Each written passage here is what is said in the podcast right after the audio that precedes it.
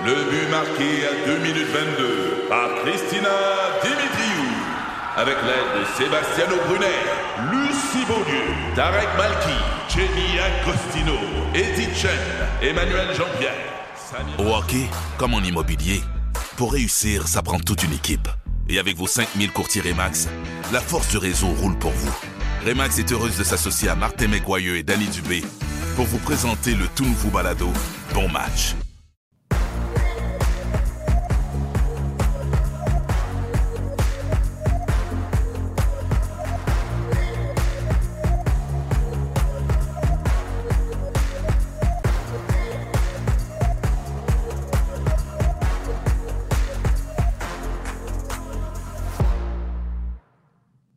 Salut, salut, bienvenue à Sur la ligne, le radio podcast officiel de l'Omnium Banque Nationale. Très content de vous retrouver. Épisode un peu plus tardif qu'à l'habitude, Nico et moi. On était pas mal sur la route dans les dernières semaines, dans les, derniers jours finalement, donc ça a été un peu plus compliqué de coordonner nos horaires. Je commence avec toi, Nico. Comment te portes-tu?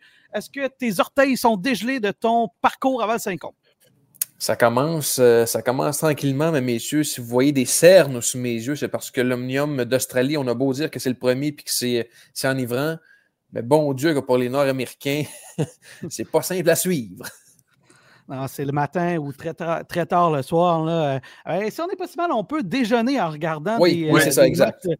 Et, et, je connais la tradition euh, mimosa et déjeuner de Hugues. Est-ce que tu t'en es permis quelques-uns pendant euh, l'Omnium d'Australie jusqu'à date ou euh, pas, pas encore, comme on dit? Je, je fais euh, un petit peu attention à, à l'alcool dans mes débuts de journée en ce moment, mais j'adore moi aussi m'endormir avec le tennis et me réveiller avec le tennis et me dire mon Dieu, il joue encore ce matin.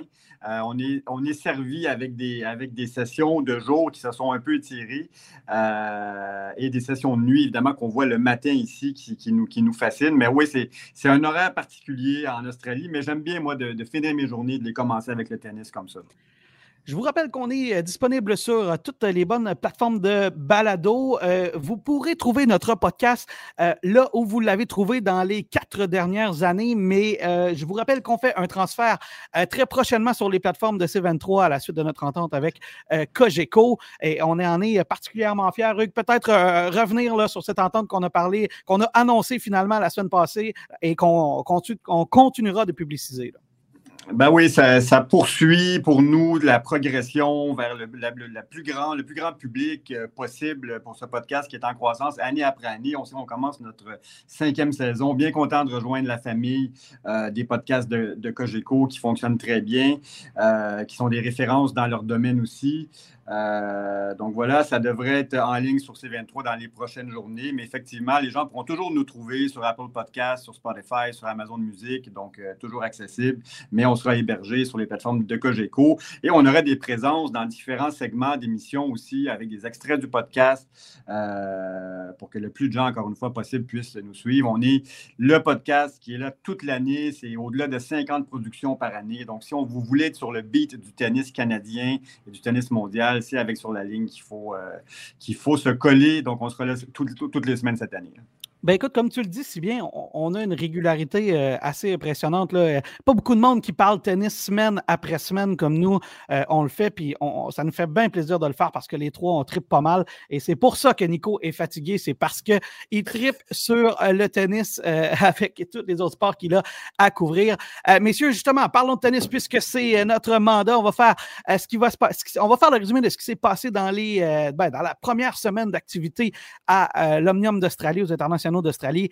Euh, on va regarder ce qui s'est passé du côté des Canadiens. On va aller voir aussi quelques autres grandes histoires parce qu'il y a eu des scénarios un peu improbables ouais. depuis le début de ce tournoi-là. Peut-être revenir sur euh, ce qui s'est passé euh, du côté de Netflix aussi. On a mis la table un peu la semaine passée. Et puis, ben, évidemment, on va regarder, on va analyser les demi-finales qui s'en viennent. Je pense qu'on va avoir tout un spectacle, surtout dans le bas du tableau du côté des femmes et du côté des hommes. Sortez le popcorn. c'est, on va avoir du fun. Nico, je veux qu'on commence avec les Canadiens. Euh, partons avec Félix Auger Aliassim. On regardait son tableau, on savait que ça allait être compliqué. On se disait, bon, ben, s'il se rend à Medvedev pour dire mission accomplie, c'est ce qu'il a fait. Est-ce que tu peux dire que tu es satisfait de son tournoi ou encore une fois, ben, il prouve qu'il y a encore un écart entre les grands joueurs et lui? Non, mais je trouve, puis je reviens à ce que je vous disais la semaine passée, les gars, je vous trouvais un peu pessimiste, là, euh, a priori, vis-à-vis Félix. On disait, oui, tableau difficile, puis là, on avait de gros scénarios de s'il perd encore au premier tour, qu'est-ce qui va arriver, comment est-ce qu'on va réagir, comment lui va réagir? Puis je vous avais dit, ça se peut qu'il gagne, les gars. Félix demeure un joueur, euh, un joueur compétent, un joueur rempli de talent. Reste, tu le dis, Alex, son tableau est extrêmement complexe. Et contre Medvedev, je pensais que son niveau de jeu allait être un peu plus élevé compte tenu du moment. On sait, c'est sa bête noire, Medvedev. Il a le numéro de Félix Auger-Aliassime. Puis je me disais, Félix, pour commencer l'année, il aura le couteau entre les dents. Et force est de constater qu'il était sa bête noire et Medvedev le restera. Hugues, commentaire sur cette euh, victoire de euh, euh, Medvedev sur Félix Auger-Aliassime. Satisfait ou est-ce que tu restes un peu en demi-teinte? Parce que je le disais, bon, ça prouve un peu encore l'écart entre le, top 5 et, le reste. Objectivement, vous le dites, les gars, le classement a été respecté dans ce match-là. Donc, euh, Félix qui était 27e favori. On sait qu'il se situe autour de la 30e place mondiale au classement. Medvedev, numéro 3. Et, tout un numéro 3. Euh, donc, au niveau euh, du, troisième tour, ça va. Par contre, la performance et le, résultat est, une révélation, en fait, de, l'état de Félix en ce moment. Victoire quand même assez euh, définitive, là, assez sèche là, de Medvedev. 6-3, 6-4, 6-3. Félix n'a pas été prêt d'aller chercher un set. Et pour moi, ça montre l'écart encore entre, entre Félix et le, top 10 en ce moment. Euh, je pense que physiquement, il est bien, mais bon, euh, il, a dû quand même batailler ferme pour battre Tim au premier tour dans un match de 5 heures, de 5-7. Même contre Hugo Grenier, deuxième tour pour Félix, un, qualifié jeune français. Il, a échappé un set, mais quand même une victoire solide. Mais si on regarde les matchs de Medvedev, il y a des joueurs qui réussissent à le chauffer un peu. Je pense à Borges au premier tour, euh, au prochain tour, euh, après Félix qui, a, joué contre Medvedev. Il a quand même été chercher un set et il y avait une bonne tactique de jeu. Il a fait beaucoup de points, Borges, le, le Portugais. Donc, moi, je suis un peu déçu justement de, de, la performance tactique de Félix, qui, a démontré encore qu'il y a un écart euh, qui, on le souhaite, il pourra combler dans les prochaines semaines. Oui, là, la mauvaise nouvelle, c'est que l'année passée, ben, il avait fait euh, une ronde des 16 en Australie. Alors, il va perdre, euh, il va perdre des points. Ce ne sera pas catastrophique là, parce que c'est quand même un troisième tour, mais il avait quand même mieux fait dans ce grand chelem-là l'année passée, euh, avec une défaite bon, à son premier tournoi, à son premier match aussi. c'est un début de un début d'année un peu à l'image de son année de l'année passée, si on exclut la fin. Bon, souhaitons que les choses se replacent sur Félix. Nico, est-ce que tu voulais ajouter quelque chose? Je ne suis pas sûr qu'il y ait beaucoup plus à dire que ça dans le cas de Félix Félix auger Non, simplement que Medvedev, je pense que comme Hugues l'a souligné, il est dans une classe à part. On se demandait comment va-t-il réagir. Djokovic, Alcaraz, mais les gars, Medvedev, il est encore là. Wow. Ah, ouais, ouais. Ben, écoutez, vous savez, comme j'aime le dire, si Medvedev remporte le tournoi, peut-être, mais en même temps, Hugues, comme tu l'as dit, il y a d'autres joueurs qui ont, qui, ont, mieux performé contre euh, Medvedev dans ce tournoi-là. Et ça, je trouve que c'est un indicateur intéressant euh, que tu apportes au-delà de sa victoire ou de sa défaite contre un bon joueur. Bon, euh, Nico, j'enchaîne aussi avec toi avec Leila Annie Fernandez.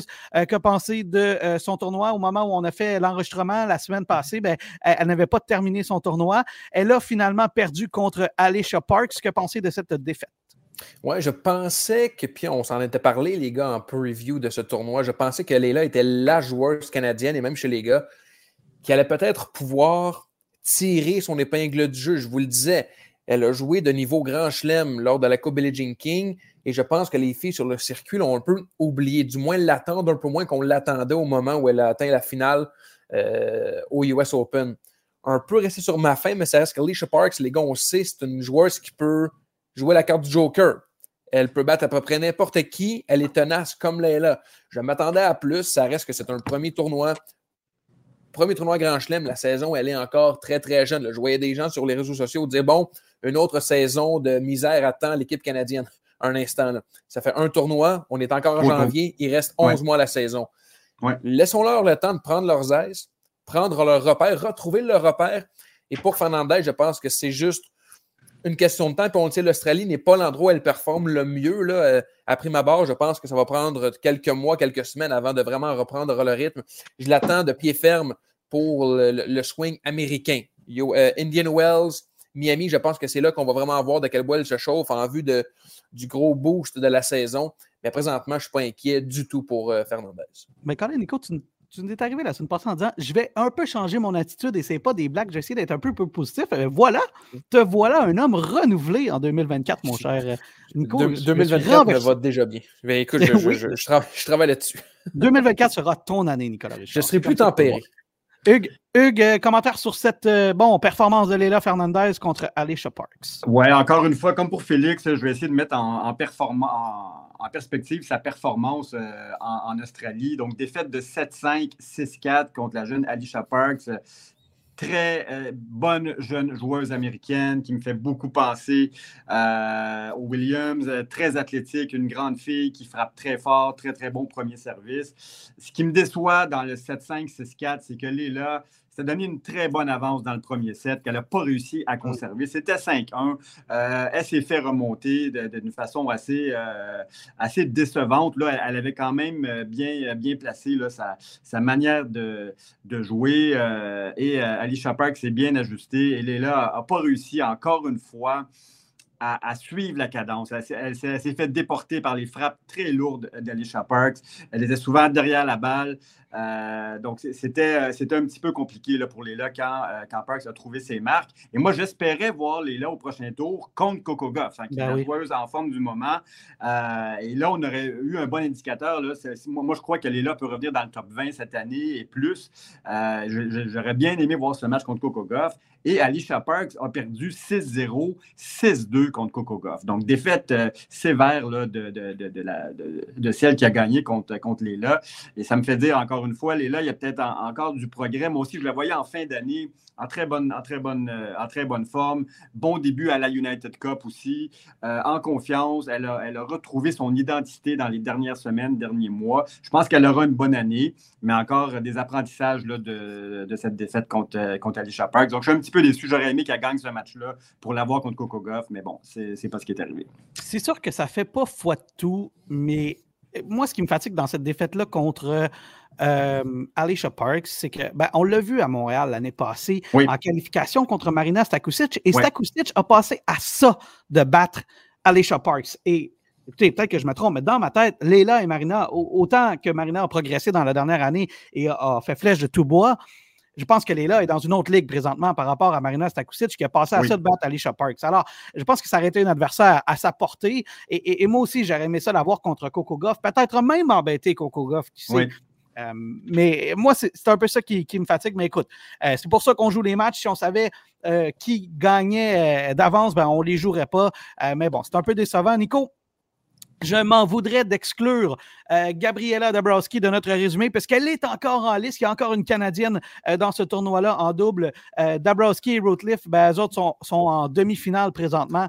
Et puis, ben, écoute, content de voir que ce groupe-là, ben, peut-être, est encore en possibilité d'aller chercher un autre titre Grand Chelem, un deuxième de suite. Ce ne sera pas simple contre Astapenko et Kishenov. Oui, Rootliff, une autre semi-canadienne, les gars, ne l'oublions pas. Dabrowski qui, je qui, je pense, cette année sera encore l'assurance du côté canadien dans les tournois du Grand Chelem. Elle le prouve encore. Elle change de partenaire, a des creux de vague, mais à chaque fois qu'il y a un tournoi du Grand Chelem ou presque, elle performe.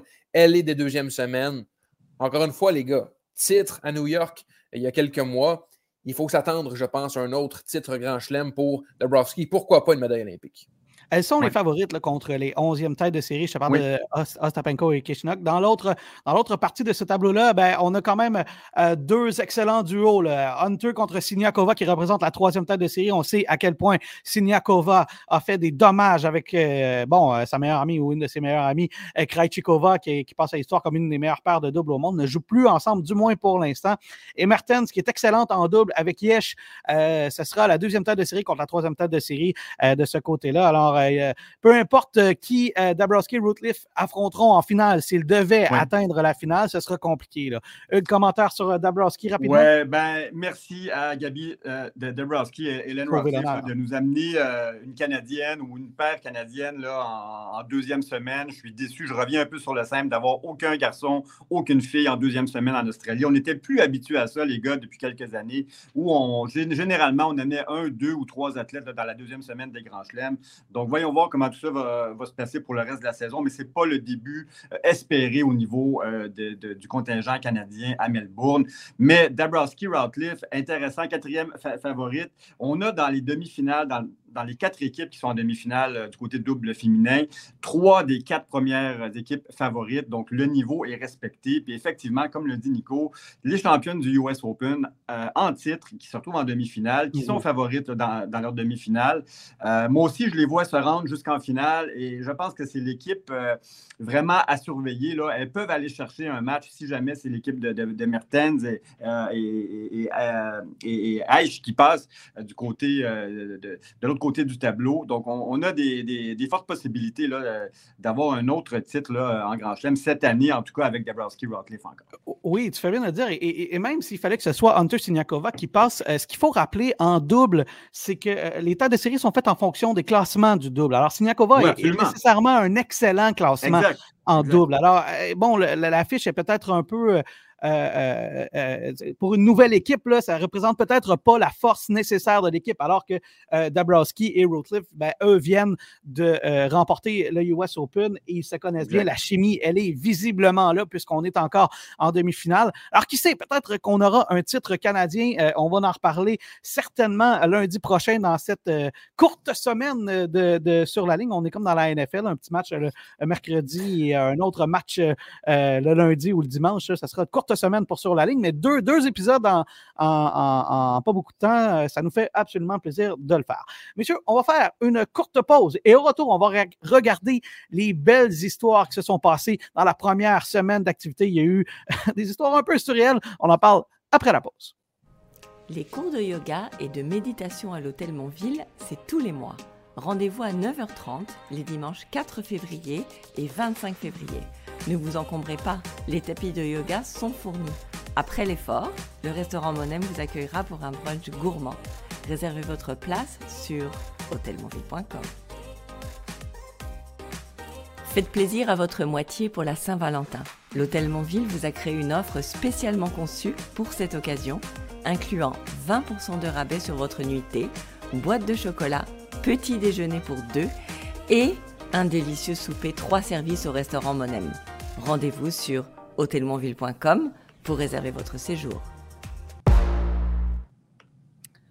J'entendais la promo de l'Hôtel Montville euh, durant la pause, Hugues, et, je prends deux secondes pour les remercier à nouveau parce que euh, toi, tu travailles euh, avec eux de près également là, dans le cadre de d'autres fonctions. Puis ils sont partenaires avec nous depuis le tout début et, j'allais dire nous supportent inconditionnellement. Je ne sais pas si c'est exactement ça, mais pas loin.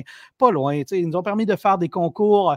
L'hôtel, elle est absolument incroyable, tellement bien situé au centre-ville. Je ne sais pas si tu vas ajouter quelque chose, mais je prends, je prends l'occasion pour les remercier une fois de plus. Oui, je travaille avec l'équipe de Jean-Cédric. Euh, euh, Jean-Cédric Caliès chez, euh, chez le Montville, qui, qui, euh, qui, est un hôtelier, en fait. Bon, c'est les hôtels Montville et Gold, pour ceux qui les connaissent au centre-ville, dans le Vieux-Montréal. Gold, qui est un très bel hôtel, très bel hôtel boutique qui existe depuis longtemps au, dans le Vieux-Montréal. Et le Montville, qui est un nouvel hôtel à la fine pointe de la technologie. Un groupe qui mise beaucoup sur l'innovation. Ils sont très, très avant-gardistes dans leur mise en marché et dans, dans leur utilisation de la technologie pour améliorer l'expérience des, des, des, des visiteurs. Moi, j'ai beaucoup de plaisir à travailler avec eux. Donc oui, effectivement, je les remercie moi aussi parce qu'ils sont là depuis le début, euh, partenaires importants pour nous là, dans, notre réussite. Donc c'est un plaisir de, poursuivre avec eux euh, d'année en année. Et on les amène avec nous dans nos nouveaux projets euh, aussi, puis ça nous fait bien plaisir de les faire parce que ben, c'est ça, ils étaient là depuis jour 1 et Nico est toujours impressionné par le petit robot qui, apporte oui, toutes sortes de choses. Je ne suis pas revenu encore. le petit R2D2. Euh, ben voilà. OK, messieurs, je veux qu'on revienne sur euh, quelques histoires. Je veux, je veux qu'on commence avec elle. Elle a commencé à faire parler d'elle, pas à peu près. Mira Andreva, 16 ans. Encore une fois, elle a fait, euh, ben, j'allais dire flèche de tout bois. Elle a fait un retour spectaculaire. Elle a avancé beaucoup plus loin dans le tournoi que ce que le monde aurait pu penser. peut-être un commentaire sur Mira Andreva, Nico, et peut-être résumer son histoire, si tu le veux bien. C'est assez phénoménal. Et on l'a découvert l'an passé à Wimbledon, une jeune russe qu'on n'attendait pas, que personne n'attendait. Et à Wimbledon, niveau, on se disait, lorsqu'on regardait les experts qui, elle, la connaissaient depuis un certain temps, on disait, on savait qu'elle allait être bonne, mais si rapidement, jamais. visiblement une histoire qui est similaire à celle de Coco Goff. Souvenez-vous, la jeune américaine qui explose à Wimbledon. Et là, Andreva, qui, qui, est encore une adolescente, je pense qu'elle n'a pas fini le secondaire encore. 16 ans.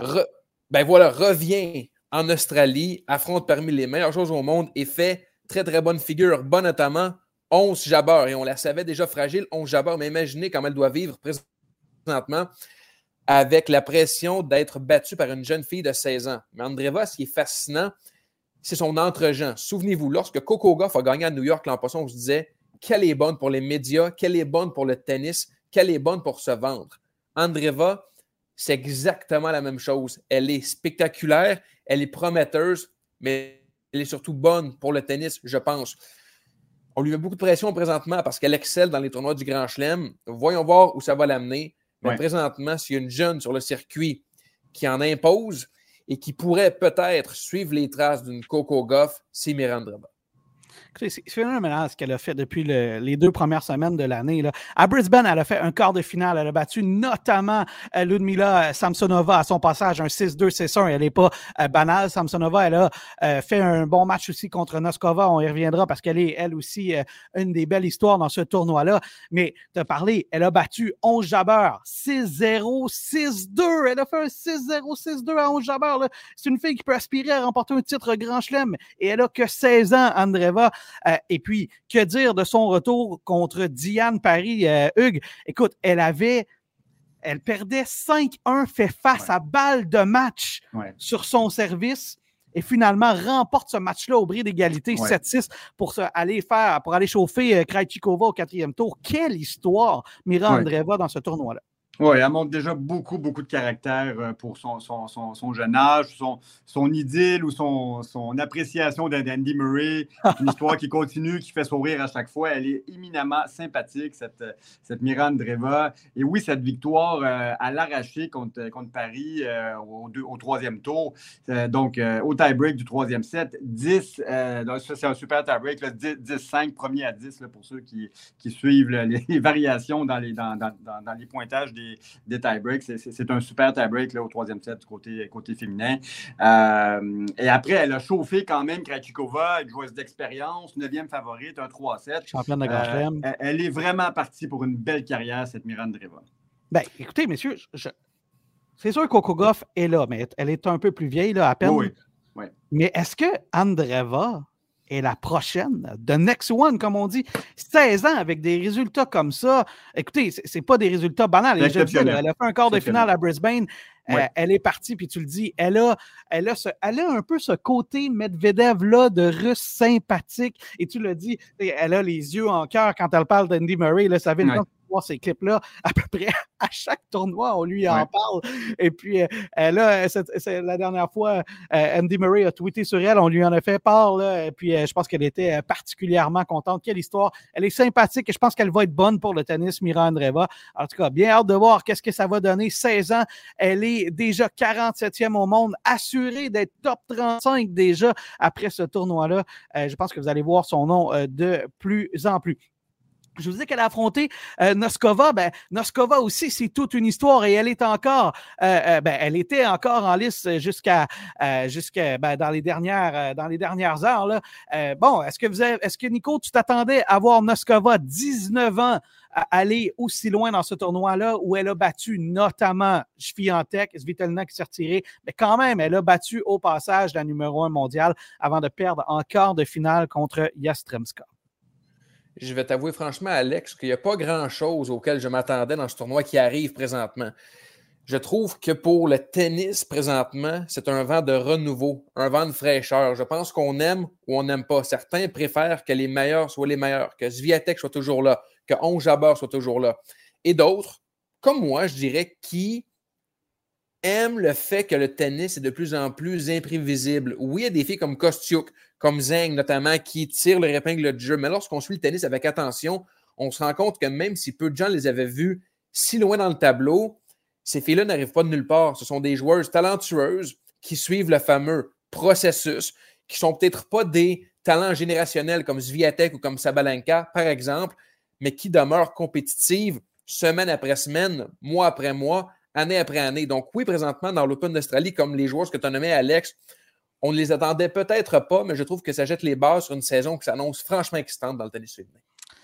Euh, Hugues, euh, je, me permets de te relancer la question parce que Nico en, a évoqué. Il y a quelque chose qui se passe dans le tennis. Est-ce que c'est bon pour le tennis qu'un euh, haut du tableau comme ça se fasse exploser, que les grands noms sortent? Est-ce qu'on aime ça avoir les grands noms en général en fin de tournoi? Ton micro est, sur mute, Hugues à part Goff et, Sabalenka là, qui, ont, qui, ont, qui, ont, passé. Euh, Ce sera la finale d'ailleurs. On, pourra reparler de, de Sabalenka qui n'a pas échappé plus que trois jeux. Elle n'a perdu aucun set, évidemment, depuis le début du tournoi. Elle, connaît un parcours euh, sensationnel, euh, Arina Sabalenka, en ce moment.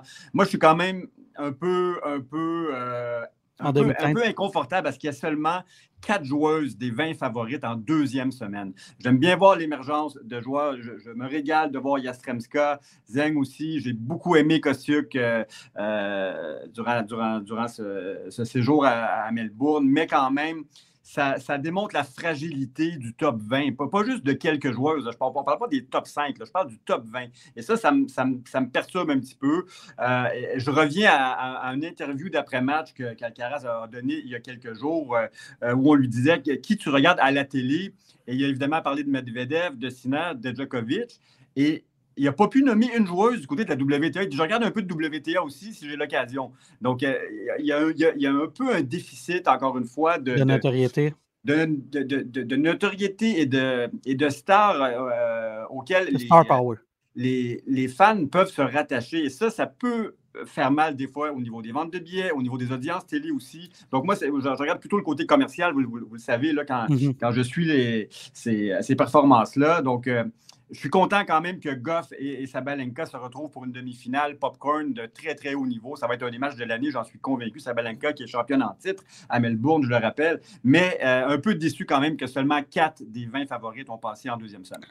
Ouais, je suis d'accord avec toi. Et en même temps, bon, ce sera J'ai l'impression que la place est à prendre pour Coco en ce moment. Elle, ah, elle, est parfaite, tout jeune, déjà championne de Grand Chelem. Elle a un charisme absolument fou, une belle histoire. Je pense que pour les Américains, un petit côté traditionnel américain aussi, j'ai l'impression que c'est à elle de prendre la place présentement. Et, Alex, on, sait qu'elle est coachée par, par, Brad Gilbert depuis l'été 2023 ben et qui a été un facteur important de sa victoire, euh, son premier Grand Chelem, euh, victoire en Grand Chelem au US Open. Mais je rappelle, je rappelle ce fameux livre écrit par Brad Gilbert, Winning Ugly. Et il a appris à, Coco Goff à gagner quand ça va pas très bien. Plus de 50 fautes directes dans son match de quart de finale contre Kostiuk. Elle a réussi à s'en sortir quand même. Et elle-même a dit c'était Winning Ugly, mais j'ai gagné. Et c'est ça qui est la marque d'une grande championne. Et Brad Gilbert l'a aidé beaucoup dans, cette, dans cette dimension-là. On va revenir sur ces demi-finales euh, euh, dans, le, dernier bloc parce qu'on va terminer ou à peu près là, avec, euh, avec ça. la dernière histoire là, que je veux parler du côté des femmes, c'est celle de Yastremska, la préférée d'Eugénie Bouchard. Si, vous pourquoi.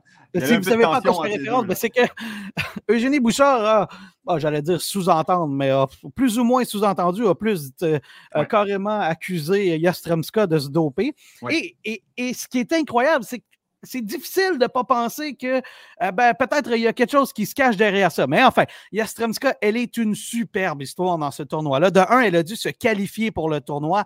Elle a battu par la suite Vondrousova, championne à Wimbledon. Navarro, une américaine euh, qui n'est pas, qui est pas banale, facile à battre. Victoria Azarenka, sans être encore la numéro un mondiale qu'elle a été ou la championne de Grand Chelem qu'elle a été, elle a quand même fait une ronde des 16. Et Noskova, ben, on vient d'en parler, qui connaît tout un début de saison. Elle l'a battu. Yastremska, elle est encore en liste dans ce tournoi-là après s'être qualifiée. Euh, et puis, elle va affronter le, bon, le jeune talent chinois, là, euh, Qin Yin Zhang, qui, ben, qui, a, qui, a, 21 ans, c'est un nom que vous allez entendre pas mal. Mais euh, enfin, c'est une histoire assez exceptionnelle là, quand même. 93e mondial, Yastremska. 93e, elle est encore de finale dans le, dans le carré d'as. Superbe parcours. Oui, mais elle est déjà, elle est 93e, mais elle va faire un saut là, pas ah loin de la 30e place mondiale. Là. Assurément. Alors, euh, c'est toute une histoire euh, euh, à surveiller du côté des femmes. bon, j'ai hâte de voir ce qui va se passer de ce côté-là. et d'ailleurs, on va en parler parce que, ben, allons-y tout de suite là, du côté des, des demi-finales, du côté des femmes, puisqu'on est du côté de Yastremska là, contre Zhang. Vous voyez qui sortir de cette demi-finale-là dans le haut du tableau? Et on le disait tout à l'heure, si c'est des noms que vous connaissez un petit peu moins, ben, c'est un peu normal parce que le haut du tableau s'est fait détruire ouvrir à grands coups de surprise. Hugues, je commence avec toi. Tu la vois comment, cette demi-finale-là? Ben, Gênes, 12e favorite. Donc, sur papier, c'est elle qui, devrait, être, qui devrait passer le fil d'arrivée comme, comme, comme, gagnante. Mais Yastremska m'a beaucoup impressionné. Son aplomb contre Azarenka, notamment. je pense que ça va être un match très serré en 3-7. Zeng a joué des matchs en 3-7 aussi durant ce tournoi-là. Il était un petit, peu, un petit peu de fatigue aussi. On verra, mais je pense que, que, Yastremska a gagné en confiance durant l'Australian Open cette année, au Open d'Australie. Et je pense que Yastremska va, à, l'image de, ce, volet féminin où il y a eu quelques surprises, va se rendre en finale. Donc, je mets Yastremska gagnante en 3-7. Nico? J'aime beaucoup Zeng. J'ai eu la chance de lui parler l'an passé, juste avant le US Open, avec Kostiuk notamment. C'est drôle parce que les deux connaissent un tournoi phénoménal. Puis ce qui m'avait marqué des deux joueuses, c'est que, bon, je le disais, c'est peut-être une semaine avant le début du US Open, je leur avais demandé quels sont vos objectifs de fin de saison. Puis les deux du tac au tac m'avaient répondu gagner le Grand Chelem, gagner le US Open, alors que personne ne les attendait. Rappelez-vous, il y a quelques mois, là, Zeng et Kostiuk, ce n'était pas parmi les favorites nécessairement. Donc, d'avoir cette confiance, puis j'ai toujours trouvé Zeng un peu fragile, un peu timide sur le terrain mm. lorsque les peu de fois que je l'ai vu jouer. Et j'ai regardé un match en particulier, c'était son avant-dernier, où je l'ai trouvé féroce, agressive. On voit, je ne sais pas qu'est-ce qu'il y a eu dans son, peut-être dans, change, dans son changement de préparation ou dans sa manière d'aborder les matchs, mais j'aime que Zeng soudainement devienne peut-être ce qu'elle a voulu devenir l'an passé. Donc, je pense que Zeng va, l'emporter. Il faut dire aussi le tableau un peu plus simple, peut-être plus, euh, plus Elle est du bon côté, en tout cas. ben voilà, fait que je, je, mettrais, je mettrais une patte d'ours sur Zeng pour cette demi-finale. Ben, tu as raison que son tableau a été euh, beaucoup plus simple parce que, bon, euh, tantôt, je, je, je, nommais grand nom après grand nom pour les grandes surprises, euh, mais ça fait en sorte que les grands noms ben, ont tombé aussi. Et, et, au final, elle aura affronté Kruger, Bolter, Wang, Dodin et Kayin-Skaya qui sont pas des joueurs à la hauteur d'une Viantec ou d'une bon, d'une Coco Goff là, sur son Aucune parcours. Aucune tête de série, Alex. Aucune tête ben, de série dans son parcours. Mais par contre, je pense que Zhang est peut-être la joueuse du top 20 avec le plus grand, euh, la plus sous-estimée au monde, j'ai l'impression. On n'en parle presque pas et cette fille-là risque d'être top 10 mondial après le tournoi. Alors, ou tout près du top 10 mondial. Alors, c'est une fille dont on ne parle pas beaucoup. Elle est un peu sous le radar, effectivement. Oui. Oui, elle est un peu sous le radar et c'est une des meilleures joueuses au monde. Alors moi, je ne serais pas surpris de l'avoir là et, qui sait? Euh, mais je pense que la finale, messieurs, et vous allez d'accord avec moi, j'ai l'impression qu'on ne s'obstinera pas là-dessus. La finale, avant la finale, elle est dans le bas du tableau et ce sera attachez vos trucs, Sabalenka contre Coco Goff. Euh, Hugues, je suis sûr que euh, tu te délecteras ah de ce match. Sabalenka, qui est un rouleau compresseur euh, à Melbourne cette année, je le répète, elle n'a pas perdu plus que trois jeux dans aucun set. Évidemment, aucun set échappé jusqu'à maintenant. Goff qui trouve les moyens de gagner. Euh, c'est elle qui est, qui, est, championne du US Open en titre. Sabalenka, championne qui, est, championne en, Australie il y a un an. Donc, ça mm-hmm. va être tout un match. Je m'attends à un feu d'artifice de ce match-là. Ça va être. autant j'étais un peu déçu là, de quatre joueurs seulement du top 20 qui était en deuxième semaine. Autant cette demi-finale-là, euh, c'est très, très alléchant. je m'attends à un grand match. Nico? Difficile de choisir une gagnante, les gars. J'ai de la difficulté à choisir une gagnante entre les deux. 100% La semaine passée, les gars, j'ai fait deux prédictions. Djokovic, le grand doré, mais ça, je pense que c'est un, automatisme. Et j'ai fait aussi Sabalenka remportera l'Open d'Australie. Je, je, maintiens cette prédiction. Sabalenka, plus, peut-être fatigant parce que je vous en parle à chaque semaine presque de Sabalenka, mais plus je la vois aller, plus je suis convaincu quand même si Sviatek est première mondiale, il n'y a ah personne qui a le talent, qui a l'aplomb, qui a la confiance, qui a la férocité. Elle, la première, dans sa façon de jouer, c'est la première. elle n'a aucun égal sur le circuit, les gars. Rarement, on suit le tennis depuis longtemps, vous depuis plus longtemps que moi. Là.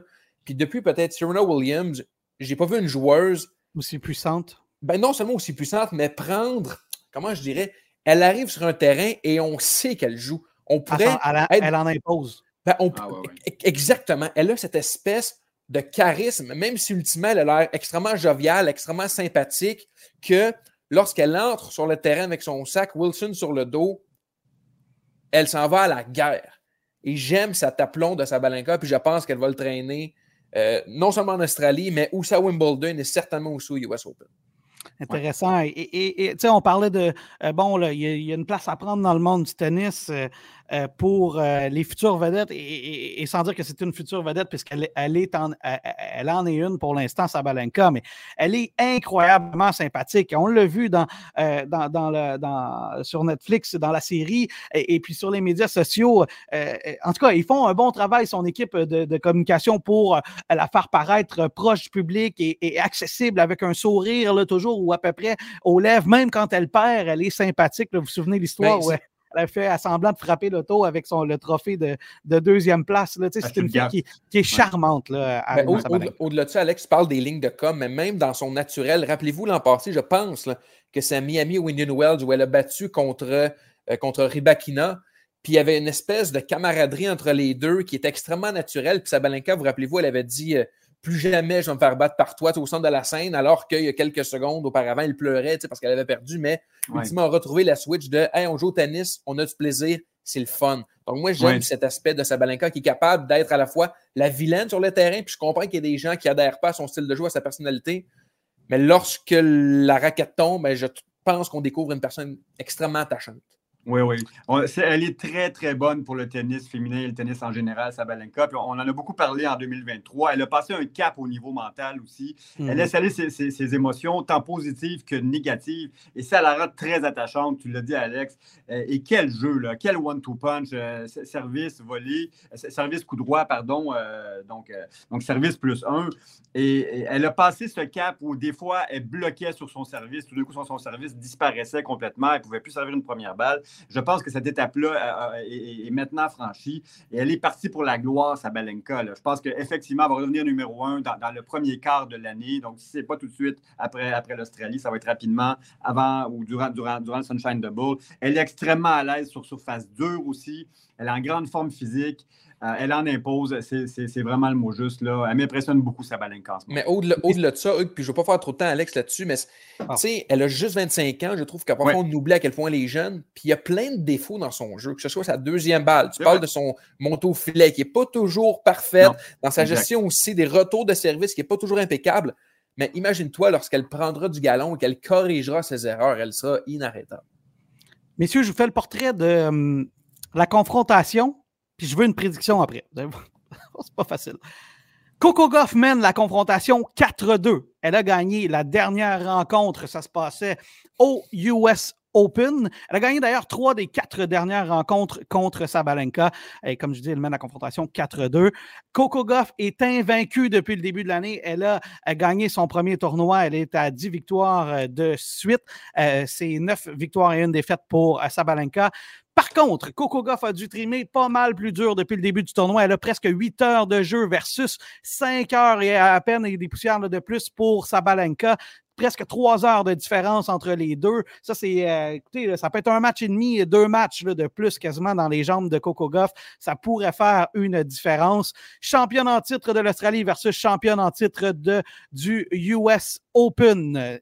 Hugues, je sais que c'est difficile, mais qui vois-tu aller affronter euh, l'autre finaliste dans le haut du tableau, là, euh, toi, tu voyais peut-être Yastremska. alors, qui verrais-tu affronter Yastremska? Euh, si je dois faire un choix, je vais choisir Sabalenka parce qu'elle est vraiment sur un, sur un momentum incroyable. N'oubliez pas qu'au US Open, avait gagné le premier set 6-2 contre Goff aussi avant que Goff remonte là, euh, au milieu du, euh, du, deuxième set. Mais je pense que, que, Sabalenka continue d'apprendre aussi. Et je pense que ses armes vont être un peu trop pour, pour, pour, Coco Goff dans la finale en, Australie samedi. Malgré la rapidité et le côté athlétique de Goff, je pense que les armes de Sabalenka Sabalenka va lui donner raison dans ce match-là. Nico. Je pense qu'un peu comme Djoko en Australie et Nadal en France, l'Open d'Australie deviendra pour Sabalenka un automatisme. Dans la mesure où ce climat-là lui va à merveille, mm. cette surface-là lui convient vraiment bien. Puis lorsqu'elle est en santé, il n'y a personne qui est à son niveau physique. Donc je pense que ce premier tournoi du Grand Chelem, année après année, deviendra un peu sa poule aux jeux d'or. Là, elle en a déjà un peut-être un autre cette année. Ça fait déjà deux en deux ans. Donc, je pense qu'à chaque année, l'Australie sera la terre promise pour Sabalenka. Donc, j'y vais pour, pour, pour, pour la Biélorusse. Intéressant. Moi, je, vais être très transparent avec vous. J'ai dit Coco Goff au début du tournoi. Je vais maintenir ma prédiction, ne serait-ce que par question de cohérence. Mais quand je regarde euh, comment le tournoi s'est déroulé et de la façon dont Sabalenka a détruit son opposition euh, sans presque même lever le petit doigt, j'exagère, mais à peine. Et, je pense que le 3 heures de moins dans les jambes peut faire une différence dans un match euh, contre Coco Goff. Si on me demandait de, changer ma prédiction, je le ferais. Je vais, rester cohérent avec Coco Goff, puis je pense qu'elle a vraiment des chances légitimes de le faire. Mais euh, je pense que demain, il y a des bonnes chances, euh, ben, ce soir, en fait, que euh, je pense qu'il y a des bonnes chances que ça, ça du côté de Sabalenka. Si du côté des femmes, messieurs, il y a eu beaucoup de surprises, du côté des hommes, c'est un peu moins le cas. On va avoir un méchant party de demi-finale, messieurs. Commentaire général avant qu'on tombe sur les, les, les affrontements spécifiques qui s'en viennent. Nico, je veux savoir qu'est-ce que tu as pensé du tournoi du côté des hommes? La question est simple, mais la réponse, je trouve, est moins évidente dans la mesure où il s'est passé tellement de trucs. Mais ultimement, on en revient que c'est Joko, que c'est Medvedev, que c'est Sinner et que c'est Zverev. Zverev, on l'attendait peut-être un peu moins, même si je l'avais mis dans, dans mes jokers, dans mon article de la. Comment? Je suis pas d'accord avec toi qu'on ne l'attendait pas parce qu'il a vraiment, vraiment, vraiment bien fait début de, l'année. Il, a vraiment un bon niveau. Ça reste que depuis sa blessure, on l'a comme un peu oublié alors qu'il a un niveau qui est comparable à celui de Medvedev, Alcaraz et compagnie. Mm-hmm. Là, il est là. Je pense qu'il a vraiment marqué son retour. Il a affirmé qu'il est de retour dans le top 5. disons les choses telles qu'elles sont. C'est un gars de calibre top 5. Mais les gars, même s'il s'est passé mille et une choses pendant ce tournoi-là, on en revient qu'en demi-finale, c'est Sinner, Medvedev et Djoko. Donc, la réponse, Alex, elle est simple, mais je répondrai ici.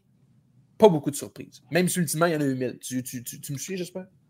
Un commentaire général avant qu'on tombe sur les affrontements spécifiques? Ben, quelques points notables. La, victoire de Fritz contre Tsitsipas, je vais quand même en parler parce que Tsitsipas risque de sortir du top 10 en début d'année, ce qui est quand même euh, une première depuis quelques années, euh, qui n'aura pas rempli toutes ses promesses. Pas de victoire du côté du, de, tournoi du Grand Chelem encore. Euh, Fritz qui a, été chercher une très belle victoire contre Tsitsipas et qui a réussi à prendre un set à, Djokovic, quand même un très bon, bon début de match. Quelques histoires rapidement, évidemment. Qui s'est rendu contre Djokovic, mais qui n'avait plus de jus. Euh, il s'est fait sortir 6-0, 6-0, 6-3. De belle manière, il l'a pris en riant un peu, hein, son, son, son, double bagel. Il pouvait juste mhm. pas suivre le rythme. Euh, donc, c'était quand même intéressant ce qui s'est passé avec, euh, avec Manarino. Le jeune français Caso aussi, un wild card, qui s'est rendu jusqu'à Urquhart. Hubert Urquhart qui fait un superbe tournoi, qui est tombé contre Medvedev la nuit dernière. le portugais Borges, intéressant aussi. Mais on se retrouve avec un carré d'as, avec 1, 2, 3 et 6 euh, donc, Alcaraz est, passé très près d'y aller. Disons que, la dominance avec des meilleurs joueurs du côté masculin, elle est quand même euh, éclatante et se confirme. Et on a des demi-finales alléchantes quand même avec deux rivalités. Medvedev, Zverev, on le sait, c'est tendu entre les deux. Euh, Breakpoint a fait un épisode sur ça d'ailleurs, notamment avec le match à Monte Carlo. je m'attends à ce qu'il se passe beaucoup de choses dans ce match-là. Et Sinner, Djokovic dans le haut du tableau. Sinner, oublions pas, a battu Djokovic deux fois en fin d'année dans, dans, les matchs de poule à la Coupe ATP euh, de, fin d'année, donc au, euh, Masters de, fin d'année euh, et dans la United Cup aussi. ça va être des grandes demi-finales. La, table est mise pour un week-end vraiment excitant côté masculin. Oui, ben, je, pense qu'on va avoir beaucoup, beaucoup de plaisir en fin de semaine. Je veux qu'on commence avec le match du haut entre ouais. et Djokovic. Nico, je commence avec toi, tu vas comprendre pourquoi. Es-tu inquiet pour ta prédiction? Parce que je te rappelle que Yannick Sinner a battu deux fois Novak Djokovic en fin de saison l'année passée. En deux semaines. Je demeure confiant, mais quand même, Sinner est l'adversaire que je redouterais le plus entre tous ceux qui restent. Dans la mesure où je pense que Djoko contre Medvedev, il a les munitions et l'expérience pour le faire. Même chose pour Zverev. Tandis que Sinner, vous l'avez dit, c'est un piège. L'Italien a son numéro. C'est tellement deux styles de jeu opposés que c'est là je pense que Joko peut parfois pas paniquer parce qu'il ne panique que très rarement, mais se poser des questions sur sa stratégie parce que Sinner, on le sait, il est à la fois imprévisible, mais diablement prévisible, dans la mesure où on sait exactement ce qu'il va donner, mais comment. Et là est la question. Djokovic, je pense, va pouvoir l'emporter, mais c'est le match qui qui, que je redoute le plus pour, pour ma prédiction parce que je vous l'ai dit. Medvedev, Zverev, je pense que c'est très prenable pour Joko Sinner, proie extrêmement complexe. Hugues, commentaire sur euh, ce match-là. qui vois-tu sortir? Penses-tu que Sinner pourrait à nouveau causer la surprise? Oui, je pense qu'absolument qu'il peut causer la surprise. Mais Djokovic, dans les plus grands moments, et c'est les grands chelems, il est toujours présent. Euh, il faut sortir du tennis euh, stratosphérique pour le battre. Et je pense à la performance d'Alcaraz en finale de Wimbledon. Euh, ça va être ce genre de, jeu-là que Djokovic va amener dans son match contre Sinner. Et, même si on, s'amuse avec, Nico un peu sur ce, grand chelem doré potentiel pour Djokovic, ben c'est certain qu'il y pense, Djokovic. Et quand on dit qu'il réécrit les livres d'histoire, ça serait euh, un statement euh, important d'aller chercher ce grand chelem doré cette année. Et c'est comme ça qu'il débute cette année. Donc, il va avoir le couteau dans les dents. Ça va être du grand Djokovic. Mais on sait maintenant que Sinner peut battre Djokovic. Donc là, encore une fois, difficile de faire un choix, mais Sinner peut gagner ce match-là. Son jeu a pris en maturité, en résistance physique, en puissance physique du côté de Sinner une fluidité au niveau du jeu qui, est tellement belle à voir du côté de Sinner. Moi, je me régale de, voir ce jeune euh, Italien qui va encore monter au niveau du classement. C'est un potentiel numéro un, je l'ai dit, euh, à très court terme. Donc, ça va être un grand match. Messieurs, si vous le voulez bien, je vais commencer moi-même avec ma prédiction. Et, Nico, je vais, te le dire en mille, ton grand chaîne doré va s'arrêter au prochain match de Novak ah Djokovic. Hein, et, voici la raison. Je pense qu'il arrive avec une certaine confiance et sait qu'il peut le battre. Il l'a battu dans deux de ses trois dernières rencontres, dont deux fois en deux semaines euh, euh, l'année passée en fin de saison à la Coupe Davis et au final de l'ATP. Tu me diras, oui, mais Novak a remporté la finale quand même. Il a remporté le grand match. Novak aurait pu, ne serait-ce que si c'était pas de Sinner, ne jamais se pointer en finale. Euh, tu te souviendras du, tournoi à la ronde. Alors, et, et la semaine passée, je vous posais la question, messieurs, est-ce que Novak est en train de de flancher? Est-ce qu'il perd son aura d'invincibilité? Et en début de tournoi, il a été sans dire, sans dire, il n'a pas été mauvais, là, mais il a été moins dominant, je vais dire comme ça. Ça lui a quand même pris 2-5-7, 2, 2, pardon, 2-4-7, et il vient d'en faire un autre contre Taylor Fritz. Je ne dis pas qu'il devrait gagner tous les, tous les matchs en, en 3-7 facilement, ce n'est pas ça le point. Mais arriver contre Sinner, ça sera compliqué. Et Sinner a joué 4 heures de moins que Novak Djokovic dans ce tournoi-là présentement. Moi, je pense que ça va faire la différence parce que euh, euh, Novak, déjà, euh, je vous disais, il est en train de flancher. Il a joué une quinzaine d'heures dans ce tournoi-là et 11 heures pour, ou à peu près là, pour Yannick Sinner. Je pense que ça pourrait faire la différence. Nico, je pense que Sinner va battre Djokovic. Est-ce que tu penses que Djokovic va passer Sinner? Je pense, oh oui, pour moi, c'est clair. Ici. Sinner peut battre Djoko, mais ne le fera pas. Hugues. Ben, Sinner connaît la même, euh, la même lancée que Sabalenka du côté féminin. Il est pas de 7. Il, joue en toute, euh, en toute confiance, en, toute fluidité. Il a des solutions à tout. Euh, je m'attends à un 5-7 mais je vais quand même prendre Djokovic parce que même quand je me dis on va, il va, il va, il va trouver, on va trouver une façon de, de, de, de, le battre. Il y a un joueur qui va être plus en forme que lui à un moment donné. Dans ces moments-là, il trouve toujours des solutions. Attendez-vous à tout voir dans ce match-là. Il va avoir des baisses d'énergie, il va avoir des pauses toilettes, il va se passer beaucoup de choses, mais il a l'expérience pour aller déranger le joueur au moment pour aller le chercher. Et ça va jouer dans la tête de Sinner. Euh, je pense que Djokovic va gagner ce match-là. J'aurais jamais pensé dire ça, mais ta pause toilette est le parfait lien pour la prochaine demi-finale entre Zverev et Medvedev. Ils se connaissent depuis longtemps. Il y a beaucoup d'histoires entre les deux. Euh, ce sont deux forts caractères sur le circuit de l'ATP. Hugues, je commence avec toi. À quoi t'attendre de ce duel à saveur euh, russe, disons-le comme ça, même si Zverev est un Allemand? Euh, pour ceux qui ont suivi Breakpoint, la nouvelle saison, l'épisode euh, sur Zverev et Medvedev et spécifiquement le match à Monte-Carlo où Medvedev est en train d'échapper le match, va enlever le poteau du filet pour déranger Zverev au niveau de son rythme et finalement se sauver avec le match. Euh, toute l'équipe de, Zverev était dégoûtée de ce moment-là. Ils ont dit on a perdu tout respect pour, pour Medvedev. Mais Medvedev est un génie sur le terrain. Sa gestion des matchs est, inégalée. C'est le chess master, hein, c'est le, le surnom qu'on lui donne. Il l'a prouvé contre Hubert Urkach cette nuit encore avec une victoire en 5-7. Sublime. Moi, je suis un grand fan de, Medvedev, vous le savez, je le trouve extrêmement intelligent. J'ai beaucoup aimé d'ailleurs euh, l'interview d'après-match avec Jim Courier où il expliquait pourquoi il, recevait si loin et pourquoi il avait, avait ajusté sa, position en retour. Et le match contre Hubert Urkach, il était sur la ligne pour retourner. Donc, il a, prouvé qu'il pouvait s'adapter aussi à un autre style de jeu pour ne pas donner le service volé à Urkach. Et ultimement, il a réussi à gagner. Donc, je pense que, l'intelligence et la, grande forme, il faut le dire, de, Medvedev actuellement va lui donner un petit avantage sur, Zverev ultimement. Donc, je mets Medvedev gagnant contre euh, Zverev, mais dans un match très serré. Ça va aller au moins en 4-7. on va avoir du fun dans ces demi-finales, messieurs. Nico? C'est une victoire, je pense, sans équivoque de Medvedev dans la mesure où il a. Il est, en tout cas, on l'a senti fragile dans ses premiers matchs avant Félix. On dirait que lorsqu'il a revu Félix, un joueur qu'il est habitué de voir, mais un joueur qui a un niveau similaire au sien, c'est là que, pardonnez-moi l'expression, la switch a viré à on. Dans la mesure où, écoutez, Medvedev, il, se compare à Alcaraz et Djokovic. Dans mon livre en termes de niveau et de, compétences, il est à peu près dans ces eaux-là. Zverev, oui, il est de retour. Oui, le niveau, mais Medvedev, il est en mission.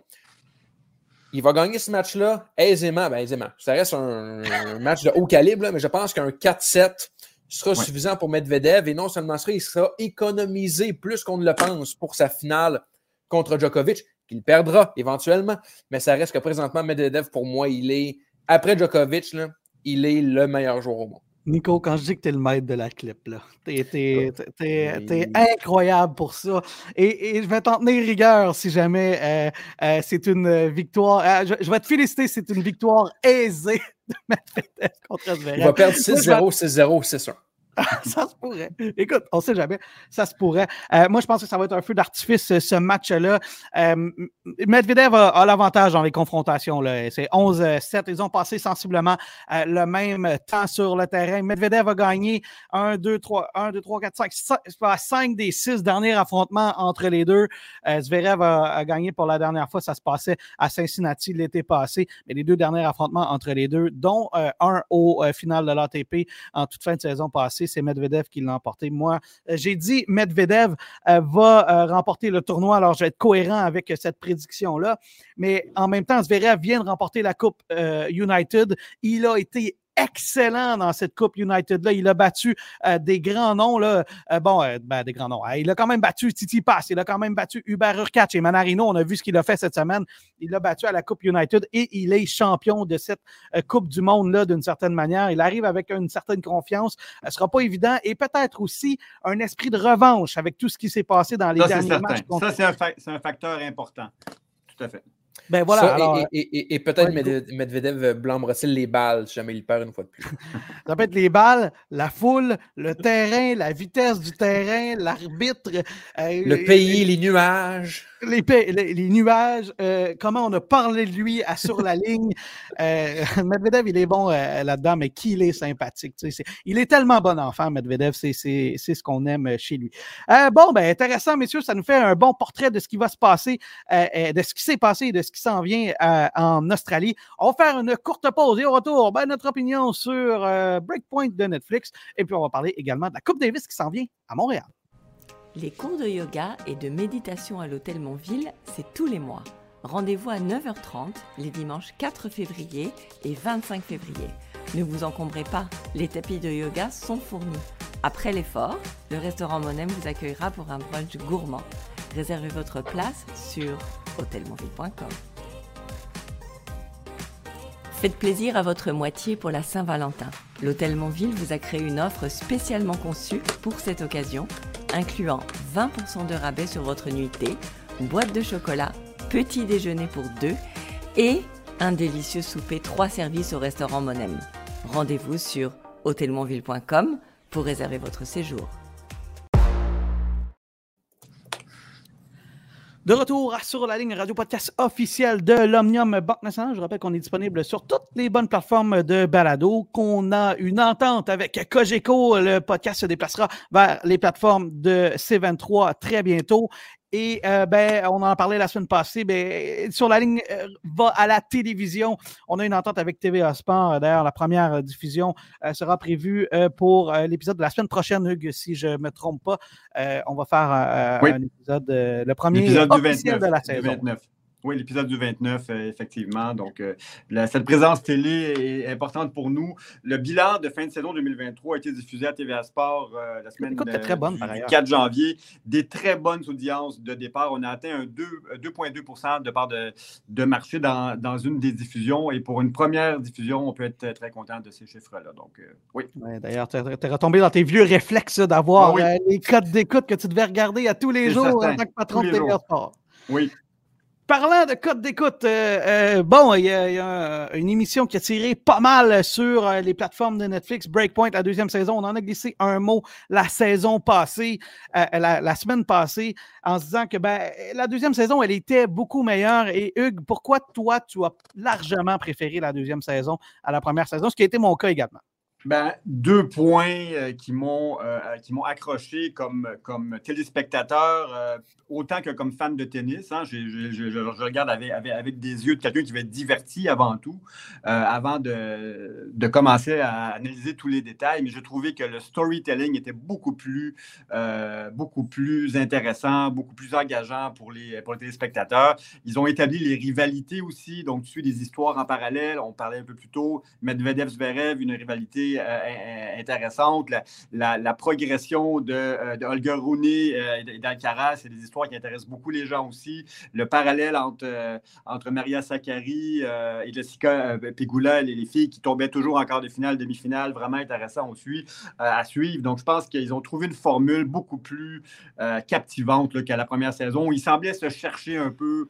On ne suivait pas la saison d'une manière chronologique comme, comme, avec, comme avec Drive to Survive. Hein. C'est la même boîte de production qui fait Breakpoint, pas pour Netflix. Donc, je pense qu'ils tournent beaucoup mieux le tennis dans cette série-là. Donc, moi, j'ai pris beaucoup de plaisir à le regarder jusqu'au couronnement de Coco Goff au US Open, qui couronnait bien cette première euh, partie de la deuxième saison de, Breakpoint. Je pense qu'il faut le regarder pour tout fan de tennis, mais, mais, mais, mais pour tout fan de, sport en général.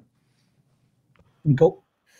Tu vois, Hugues, je suis content que tu soulignes la dernière phrase, elle est super importante, je trouve, de sport en général. Ouais. Autant le contenu, il est, il est fascinant, il est spectaculaire, il est pertinent, autant je suis surpris que ça reste à ce point niché.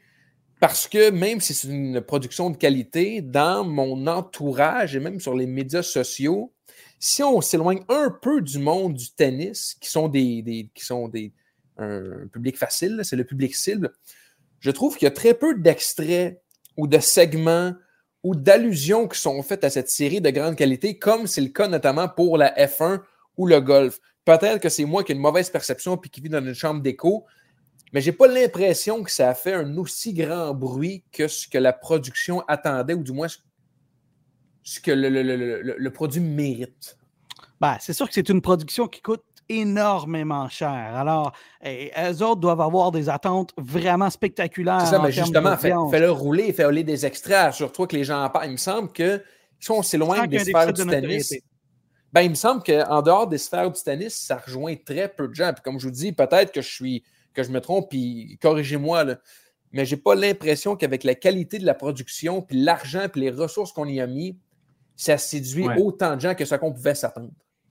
C'est certain, les gars, que les circuits qui signent avec Box to Box, la maison de production, souhaitent avoir le même impact que Drive to Survive a pu avoir sur la F1. Ça veut, ça, veut dire quoi, ça? C'est un outil marketing important. C'est une plateforme d'engagement, une plateforme de notoriété, une plateforme de recrutement de nouvelles clientèles aussi. Et est-ce que la WTA, qui en a grandement besoin, et, et l'ATP réussissent vraiment ça avec Breakpoint?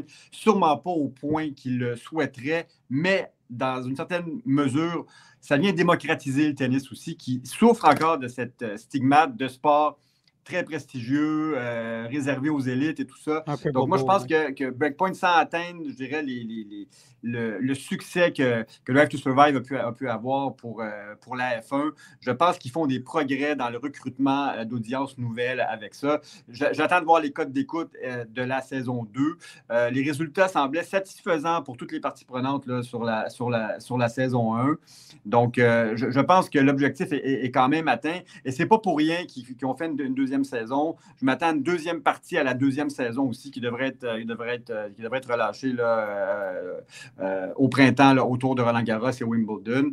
Mais je pense qu'ils doivent continuer sur cette voie-là parce que le tennis doit se doit de créer des histoires comme ça. Parce que quand on parle autour de nous, des joueurs, joueurs et joueuses en dehors du top 3, depuis que le Big 3 est arrêté, les gens ont de la difficulté à suivre le tennis en ce moment et Breakpoint a un rôle à jouer dans cette, dans cette direction-là.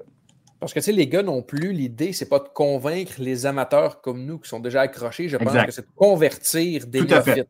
Tout à fait. ultimement, est-ce qu'on s'y prend de la bonne façon? Parce que nous, en tant qu'amateurs de tennis, puis les auditeurs qui nous écoutent, on sait que Sabalenka est bonne, que Medvedev et Zverev ne s'aiment pas particulièrement. Ça, on le sait déjà. On fait juste en témoigner maintenant. Le but, puis je pense que pour notre sport, c'est la grande mission en ce moment, c'est de convaincre les gens qui, comme tu disais, Hugues, voient le tennis soit de très haut ou soit de très bas c'est la mission. Puis est-ce qu'on va réussir? Je pense que les codes d'écoute, comme tu l'as dit, seront assez révélatrices. Cela dit, moi, comme téléspectateur, que je sache que quelque chose existe déjà, ça ne m'embête pas. Je sais qu'Anakin Skywalker devient Darth Vader, mais je vais quand même l'écouter parce que je veux. C'est comment tu vas m'amener là qui est important. Fait que moi, il y en a plein des histoires que je connais, que je vais écouter des documentaires. Pour moi, c'est pas un enjeu, c'est comment tu me le racontes, comment tu vas réussir à me prendre, à me prendre par la main puis à, à me raconter ton récit sans que je me pose trop de questions. Moi, j'ai beaucoup aimé qu'on est allé plus en profondeur dans la psychologie des joueurs. Euh, j'en parlais la semaine passée. J'ai trouvé qu'on a manqué un petit peu de behind the scene, mais pour moi, c'est pas si un enjeu que ça. J'aime mieux me faire emporter émotivement que, plus de behind the scene, mais pourquoi pas, tant qu'à avoir des caméras. Mais je sais à quel point, comme producteur euh, vidéo aussi, ça peut être compliqué. Les critiques que j'en ai vues, euh, bon, pour moi, c'est vraiment pas un enjeu. Là. Il y a beaucoup de monde qui ont critiqué le montage de Breakpoint. Euh, par exemple, euh, des fois, euh, tu as une shot de, service où on est du côté avantage et puis ben, finalement, le plan suivant, ben, tu es de l'autre côté où, où tu vois qu'elle va pour recevoir sur le revers, mais le, le plan suivant, c'est un coup du coup droit. Moi, j'avoue, ben franchement, à ma première écoute, je ne l'ai même pas remarqué, puis je suis un monteur vidéo dans la vie. C'est ça que je fais. J'en produis des trucs, ben, pas à la hauteur de ça, mais quand même, j'en produis. Puis c'est le genre d'affaires que je remarque, je ne l'ai pas remarqué. Alors pour moi, ces critiques-là sont un peu euh, intense. Ça ne m'a pas empêché d'apprécier le produit. Là, ben, franchement, là, moi, qu'une shop de service, euh, je comprends là, que ça peut, ça, peut frapper l'œil, mais que tu commences du côté droit et tu te retrouves du côté gauche. C'est justement un truc que, que, la clientèle visée par, par, Breakpoint ne remarquera pas et, ne s'en formalisera pas. Si tu dis c'est une balle de match et tu vois que le plan est pris du côté égalité, donc c'est impossible que ce soit une balle de match. Pour monsieur tout le monde, à quelque part, c'est pas si grave que ça si l'histoire qu'on nous présente est et captivante. Mais euh, moi, j'ai hâte de voir quelle suite ils vont, ils vont en faire. Est-ce que, est-ce que les résultats sont suffisamment élevés pour dire, OK, on a un outil marketing parce que c'est un investissement considérable? Il faut que pour Netflix, ça amène des abonnements, d'une part, parce que c'est leur raison d'être. Il faut que du côté de l'ATP WTA, on sente qu'il y a un effet Netflix au niveau des audiences télé, au niveau du profil d'audience. Est-ce qu'on rajeunit l'audience, par exemple? Est-ce qu'il y a plus de femmes qui regardent, par exemple? Puis est-ce que ça a ultimement un impact sur les ventes de billets? Ultimement, c'est sur ces indicateurs-là qu'il, y aura une décision pour la suite. Hugues, est-ce que, tu sais, le point que Nico euh, apportait, c'était de dire, ben, j'ai l'impression qu'il y a quand même un certain déficit de notoriété. On n'en parle pas beaucoup autour de moi, mais est-ce que au Québec, est-ce qu'on n'est pas déjà très, très fan de tennis versus beaucoup d'autres pays et on sent moins cette, cette vague-là qui pourrait venir que dans un autre pays où le tennis est, est moins prépondérant? Je ne sais pas, je pose la question.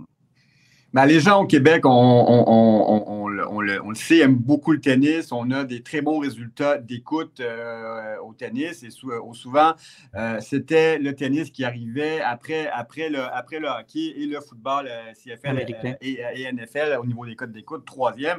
C'est pour ça que j'avais été, j'avais fait l'acquisition de plusieurs licences à TVA Sport au début des, années 2010, notamment tout ce qui n'était pas sur RDS, je vais dire, tous les WTA qui s'appellent les Premier Series à l'époque, 1000 qui sont toujours d'ailleurs à, TVA Sport maintenant. Donc, il y a un intérêt euh, au Québec pour, euh, pour le tennis. On, connaît le tennis, donc on, a, on, a, un profil quand même d'écoute de connaisseurs au Québec par rapport à plusieurs autres pays, euh, effectivement. En même temps, je dis ça, puis s'il y avait un documentaire sur le Canadien, je suis pas mal sûr que on, bah, ça pognerait pas mal aussi, même si on est déjà des initiés. Enfin, moi, ben, j'ai. Ça avait été fait déjà, vous vous souvenez, 24-24. Exact, exact. Ouais, exact. J'étais un peu déçu d'avoir été divulgaché sur Star Wars, là, mais à part ça. je comptais les en fin de semaine, mais mes plans sont gâchés. Bon, euh, ben écoute, euh, euh, je suis désolé de t'avoir spoilé, comme on dit en termes de télé. Moi, je suis bien, bien, satisfait de mon expérience de Breakpoint la deuxième saison pour être, très, très, très transparent. Là. Puis j'ai, comme je dis, il y a beaucoup de choses que je remarque étant travaillant là-dedans. Là, puis vraiment, j'ai réussi à me laisser emporter. Puis en général, c'est vraiment une bonne idée. Dernier élément de l'épisode, messieurs. on parlait qu'on était fan de Québec, de, de, Québec, fan de, tennis au Québec. Ben, on aura l'occasion de le prouver parce qu'il y a la Coupe Davis à Montréal. Et là, Hugues, ben, on a appris que Chapeau-Valov, qui devait être le leader de cette équipe-là, s'est finalement retiré. C'est Milos Raonic qui va le remplacer. Ouais, moi, j'avais un doute sur euh, la capacité de Chapeau-Valov de, livrer des, performances fortes en Coupe Davis. Les préparatifs, je le répète, vont bon train au Stade IGA. Ici, on aura un beau central intérieur d'un peu plus de 2000 places. Tous les billets, ou presque, sont vendus. On va jouer euh, donc euh, à Salcombe ici au Stade IGA. Donc, ça va être vraiment intéressant. Et qui prend la relève, qui se joint maintenant donc, à Gabriel Diallo, Alexis Galarno et Vachek Pospisil. Euh, pour, le, pour le coach euh, capitaine Frank Dansevic, euh, on joue, je le répète, contre la République de Corée, Corée du Sud. victoire qui devrait être prenable pour le, pour le Canada. Je pense qu'on a une très bonne équipe. ça a lieu le 2 et 3 février. Euh, mais on, aura des joueurs locaux qui vont vouloir très bien faire. Je m'attends à ce que et Alexis et Gabriel voient du temps de terrain. Je ne sais pas encore s'ils vont être en simple ou en double ou les deux, mais tu auras des joueurs extrêmement motivés qui vont jouer sur les terrains où ils ont grandi et euh, appris leur art ici euh, au Stade IGA. Ouais, moi, je suis pas mal à l'aise avec Alexis et Gabriel, surtout comment ils ont fait en Coupe Davis l'année passée. Là. Je pense que c'est très prenable. Nico, commentaire sur ce retrait de Denis Chapovalov, surpris? Ben, les gars, disons les choses telles qu'elles sont. Une chance que c'est la Corée quand même. Même si on aime beaucoup l'équipe canadienne, on a un bon tirage. parce que la question que je me pose, c'est qui sera le grand leader? On le sait, dans ce genre de compétition, même si c'est un tournoi par équipe, ça prend quelqu'un qui prend le lead, qui devient le capitaine non officiel. Milos, peut être ce leader-là, mais tu parles en termes de résultats sur le terrain. Ben, un peu de tout, dans la mesure où, à la Coupe Billie Jean King, ça a été Leila. Ensuite, euh, bon, euh, précédemment, la Coupe Davis, c'était Félix. Là, qui va prendre les rênes? Est-ce que Miloche a assez. ben oui, il a certainement le bagage, mais le niveau présentement pour assurer vraiment d'être la tête d'affiche et le visage de cette équipe-là qui va pouvoir traîner sur ses épaules. Est-ce que c'est Vachek? Je ne penserais pas. Alexis et Gabriel ont-ils assez d'expérience? Bon, l'équipe, je pense qu'elle est bonne compte tenu du contexte euh, qu'on va affronter la, la, Corée, mais elle reste je trouve qu'on est dans les circonstances, on est chanceux parce que oui, là, c'est, sympathique, là, Miloche qui revient, qui revient au jeu, mais ça demeure quand même fragile, je trouve. Ouais, je pense qu'on va quand même avoir un bon spectacle. Et comme tu dis, moi, je suis contente qu'on puisse voir euh, euh, les Québécois en action à la maison. Et Milos Raonic est aussi, euh, d'une certaine manière, un Québécois d'adoption, puisqu'il était de cette génération-là de joueurs qui a fait partie du Centre national. Il a lui aussi vécu à Montréal. Et, Montréal, c'est la maison pour lui. alors, moi, j'ai bien hâte de voir ces joueurs-là en action à Montréal. D'ailleurs, sur la ligne, il sera, on, on sera peut-être toute, toute l'équipe, peut-être, en tout cas, il y aura assurément des représentants de l'équipe durant tout le tournoi. Ça, ça, c'est certain. Euh, et puis, ben, ça va nous faire plaisir de, couvrir cette prestigieuse compétition-là euh, pour vous. Euh, et puis, ben, on sera sur place. messieurs, c'est ce qui complète l'épisode. Ah, ben, peut-être avant de compléter l'épisode, juste rappeler qu'il y a des billets disponibles. Vous pouvez en acheter sur le site de Tennis Canada, si je ne me trompe pas. Oui, Ticketmaster, mais faites vite. je vous l'ai dit, on va jouer. ça sera Salcombe. Il doit rester quelques billets, mais tout, tout va être vendu là, sous peu. C'est ce qui complète euh, l'épisode de Sur la ligne, le radio-podcast officiel de l'Omnium Banque Nationale. Euh, en mon nom, Alexandre Jabal. Hugues Léger, je te remercie. Nicolas Richard, je te remercie. Et comme c'est la tradition, je te donne le mot de la fin. Bon tennis, Alex. Bon tennis, Hugues. Bon tennis, tout le monde.